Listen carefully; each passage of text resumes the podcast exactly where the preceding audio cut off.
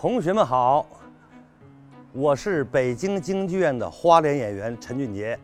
今天，请大家跟我一起走进国家大剧院艺术微课堂，我们来了解京剧。京剧呢又分生、旦、净、丑，老生、武生、小生、娃娃生。旦角就是青衣花旦、武旦、刀马旦、老旦。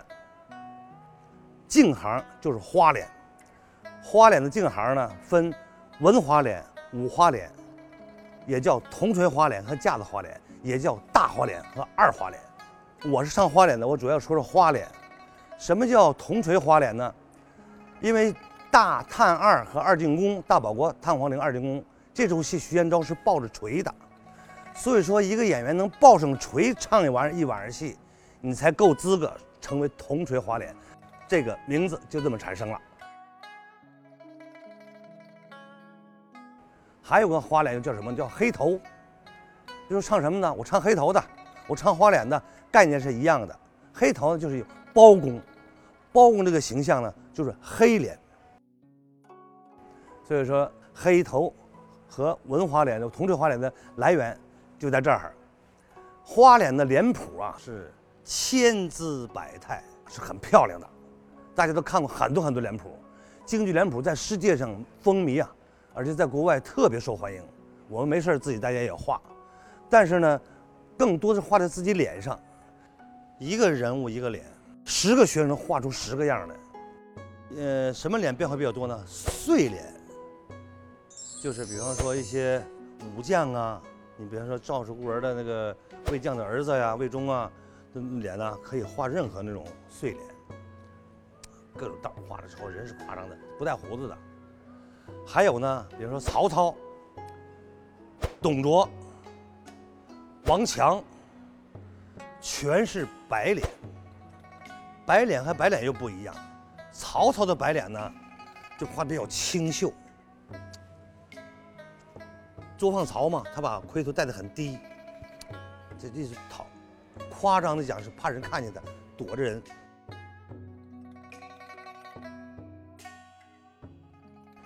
等老年曹操呢，他带彩色胡子了，眉毛变成灰眉毛了，带着彩彩就是银白银灰色的，走道就不一样了。张飞脸谱有好几十种，张飞南派北派，包括京派的张飞都不一样，但是必须什么呢？画出这种一飞眼儿，鼻窝是笑着的，人人看成是笑着的，张飞老是笑着。气周瑜嘛，老是笑着，一看就就就能看出来。另外就是说，还有像杨七郎，杨七郎的脸上画的是一笔虎，是老虎的虎，用字贴在脸上，所以京剧脸谱这特别神奇，也特别吸引人的眼光。所以说，京剧脸谱在京剧里边是一个独到的。说唱花脸的呢，就比别人多一门功课。你得会勾脸，说脸都勾不好，您就唱不好。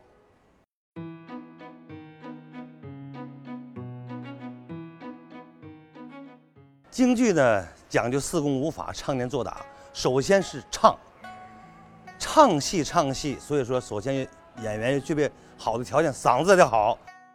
京剧是靠歌舞演故事，说之不足，言之不足，舞之不足，必须得唱了。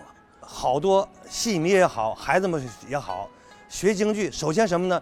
学段唱，唱，还有念。你比如说花脸那词儿，它是夸张的。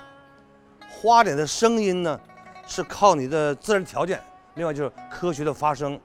比如说包公念词儿，见陈世美了，他要杀秦秦香莲，把他拦住。驸马，你认识他？你看。这花脸的声音，唱念做，做就是动作了。呃，演员从上台到结束，永远离不开动作。首先出场就跑圆场、拉山膀或者四季头亮相，花脸是夸张的。呃，夸张到什么地方呢？脸谱画本身就是夸张。你看我这脑袋们，化妆画到这儿，这脸就这么大，画起来，戴上盔头，得两米多高。加上厚底儿，胖袄穿上这么宽，水袖耷拉到地。这水袖啊，别看是水袖，实际它是一个演员的一个道具。水袖可以代表各种心情随时那种抓袖的愤怒啊、讨厌，哎，哎，包括翻袖子，哈哈，啊啊，这袖子，这都是一个人物的内化、外内心的外化，包括铃子，铃子那么长的铃子，它都是一种心态的外化。你像吕布貂蝉的吕布，拿铃子一挑，你看没？是他的心里边在变化，在想达到什么目的的时候，他是用铃子来体现。所以说，京剧的表演形式很丰富，它是靠歌舞唱的同时，又在人物当中还得把这个功夫体现。京剧演员最重视的就是上场和下场，因为好角出来上场是有好的，嗯，好，大家都捧场。下场的时候做什么动作？腾腾腾腾腾，吧大腾亮相，最后给观众一个彩。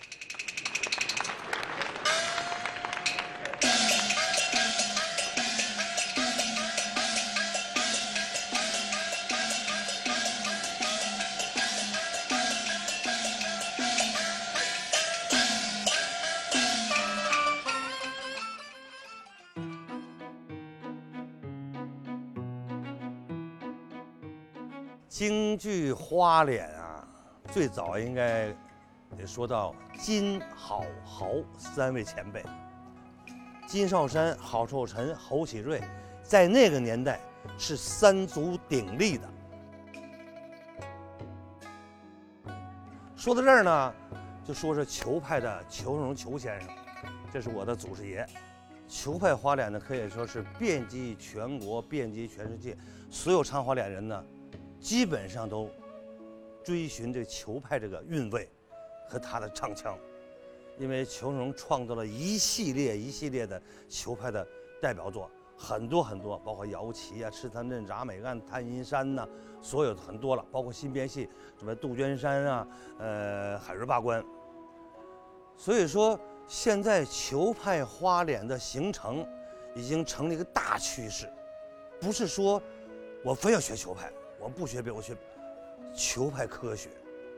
球派特别讲究韵味、吐字、发声，包括它的发声位置和它这个声音，都是极其科学的。所以掌握了球派发声的方法，唱花脸你就很容易成功。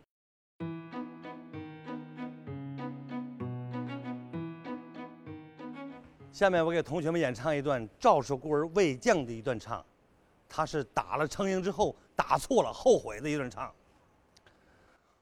我未将闻此言，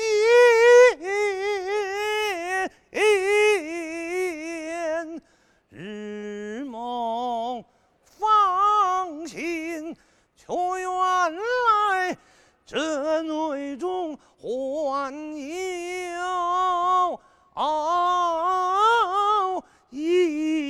亲公孙兄为救故丧了性命，老臣因为救故你舍了亲身，是这样大义人理当尊。问津，樊罗的晋国上下留骂您到如今，我却用皮鞭拷打，世世的老迈昏庸，我不我只认请啊。啊。